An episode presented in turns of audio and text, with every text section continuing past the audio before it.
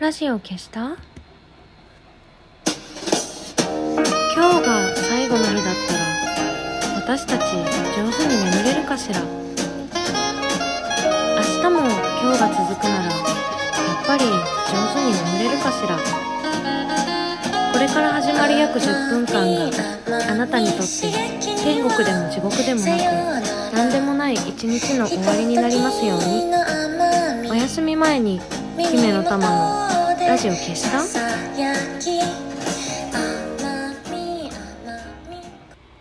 こんばんは。姫の玉のラジオ消した？この番組はラジオトークからいつかのどこかのあなたにお送りしております。えー、今週はえっとねブルーノート東京に菊池成吉さんのオーケストラのライブを見に行ってその翌日にあの六本木のクリアギャラリー東京っていうあのギャラリーに古賀学さんの個展を見に行くという あのなんだろう。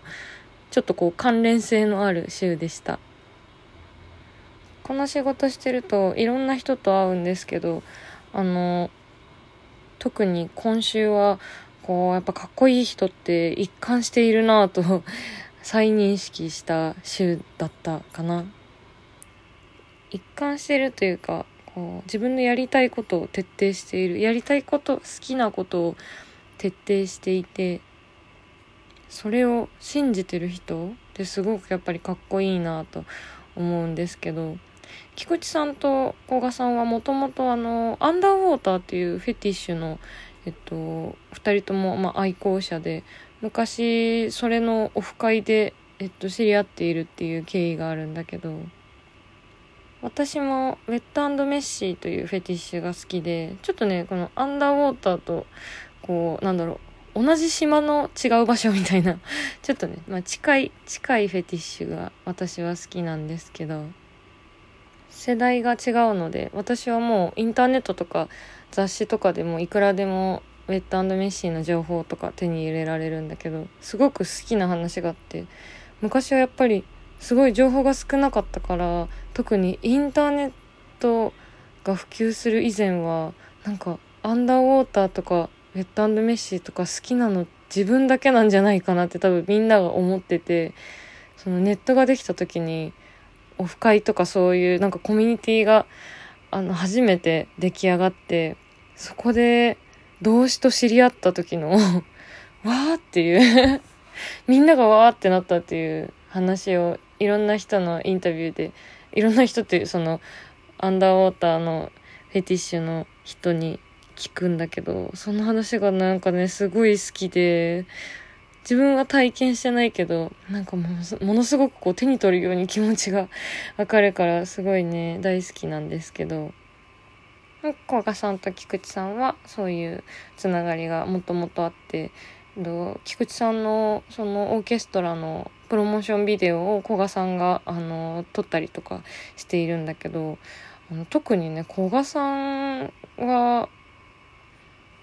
一度ちょっとあのイベントで2時間ぐらい対談対談というか私が古賀さんのお話を聞かせてもらうっていう機会があってえっとね 5, 5歳だったかな？古賀さんが 5, 5歳とかすごいね子供の頃に初めて描いた絵を見せていただいたんだけど、もうすごく貴重な、ありがたい機会だったんだけど、それがね、すごくて、あの古賀さんは今でも水中ニーソって言って、あの女の子が、あのプールの中に潜っている水中で撮影するっていう作品を作られてるんだけどもうその当時からあのダイビングしている人の絵を描いていてしかもそれがねすごいなんかあのね、なん、もう、喜びに溢れていて なんかその画力が、画力が、当時まだ子供だから、画力がね、気持ちに追いついてないのがね、すごく伝わってくる 絵で、なんかこう、黄色、黄色で確かね、ダイビングスーツが描かれてて、なんか虹みたいな、もうすごくね、カラフルにね、光り輝いてる ダイビングスーツの絵を描いてて、それがもうね、忘れられないんだけど、とにかくもう、あの、生まれた時から先天的に、あの、水中に潜っている人が好きっていう、のが一貫してぶれなくて今週行った個展ももちろんそういうあの展示内容だったんだけど古賀さんはあの同時にプラモププラモプラモデルか。プラモデルもすすごい好きでそういうあのデザインとかあの立体の作品を作るのもすごく手先が器用で上手な方なんだけどそれでそのおもちゃ関係の仕事とかもされていて、えっと、90年代にあのそうおもちゃ雑誌の表紙をデザインされたりとかしていてで今回の展示ではその当90年代に古賀さんがデザインされていた、えっと、雑誌の表紙をこうブラッシュアップして立体作品にするっていうことをしていてとにかくもうものすごくあの 徹底してるっていうか一貫しているというか好きなものがねずっとあの同じものが芯にあってそれをねずっと自分の中でブラッシュアップし続けてるってとにかくあのすごい人なんだけど。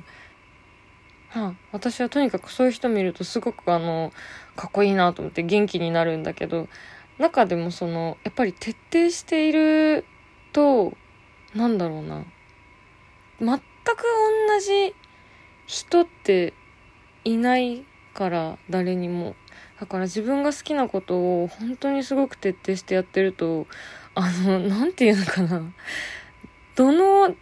ジャンルにもズブズブに属さないというかあのー、そこがすごく面白くて、古賀さんは多分こう世間的にはあの、フェチ系の写真集がちょっと一時期ブームになった、あれいつぐらいだろう？10年代入ってすぐとか、0年代終わりぐらいかな。フェティッシュに特化した写真集がちょっと流行った時期に、あのー、のイメージが強い人もいると思うんだけど、実際はすごくこう、デザインだったりとか、あのー、映像の仕事もされるし、ふなんかまあフェチの写真といえば、今回の展示ももちろん水中でニーソを履いてる女の子を撮ってるので、それのフェチとも言えるし、アンダーウォーターのフェチとも言えるんだけど、でもその、んなんだろう。フェティッシュっていうことを抜きにしてアート作品だなって見られるっていうあのこともあるし、すごくこう、幅広いところにこう、ふふふっとこう、なんていうのかな、フットワークが軽い、な、なんだろう、水の上を歩いているような 軽さで活躍してて、なんかそういうのがやっぱすごく面白いなと、あの、思っていて、そう、それで今回の展示は、個展はボヤンシーっていうタイトルで、あの、本当に浮遊感のある、あの展示だったんだけどやっぱりその壁一面にね水中でこう自由に泳いでる女の子の写真があるのでなんかこう水中なんだけど無重力感というかこうなんか宇宙とかに近いような感じにあの見えるんですよ。並んでみると。がすごくねこうふわっとした気持ちになる古典で。そうであそうそうあのねすごいあの自分では考えたことなくて面白いなって思ったのが前回のあの先週のラジオにお便りをくれた人がいてあの水にね生命力を感じるんじゃない感じるタイプなんじゃないですかっていうお便りをねそうくれてあそうそういう風には考えたことなかったけどなんか確かにあのまあ私自身もウェットウェットメッシーのフェティッシュではあるので、なんか確かにこう水があると若干元気になる感じはあるかもと思って、から古賀さんの写真とか作品見てるとすごく元気になるし、あとあのね、これちょっと別のラジオの仕事だからあんまり詳細は話せないんだけど、ちょうど昨日別のラジオの収録があって、あの、未来、近未来の、えっとね、子供たちの話になったんだけど、未来の子供たちが水の中に住めるようになってるっていう話をゲストさんとして、それがなんかあの、あんまり話は広げなかったんだけど、すごい面白くて、なんか、未来、近未来っていうとこう、空を飛んでるとかね、車が。なんかこう、空中に浮かんでるようなイメージ像が一般的に多いと思うんだけど、水の中に住んでるってすごい面白いなと思って、なんか、あのー、世界の始まりって水の中みたいな、どっちかっていうとなんかこう、過去に、過去のものすごくこう力強い生命の誕生する場所に戻ってるみたいなのがすごいなんか個人的に面白くて、これでもなんか面白度合いが地味だから、ああんまり言わなかったんだけど、あのー、こっちはね、あの地味なラジオなので。話しちゃった。私は結構、あのー、嫌な方にというか、結構、古賀さんとかがフットワーク軽いのとは別の意味でこう変に浮き足立っちゃってるところがあるから、なんか、ああいう作品を見たりとかライブ見たりとかしてちょっとこう地に足をつけて仕事を頑張りたいなと、えっと、思った週だったかな？そうそう。なんでそのそんな話をしたかっていうとまあ水に元気をもらうっていう話もあったし単純にこうかっこいい人見て頑張ろうっていうのもあったんだけどちょっと近々古賀さんと私からお知らせがあるので えっと、それでちょっと今日は、古賀さん特集のお話でした。お知らせができたらまた、あの、ツイッターとかで、あの、告知するので、よかったらチェックしてみてください。きっと嬉しいお知らせだと思います。じゃあ、そろそろラジオを消しておやすみなさい。良い週末、良い1週間を。またね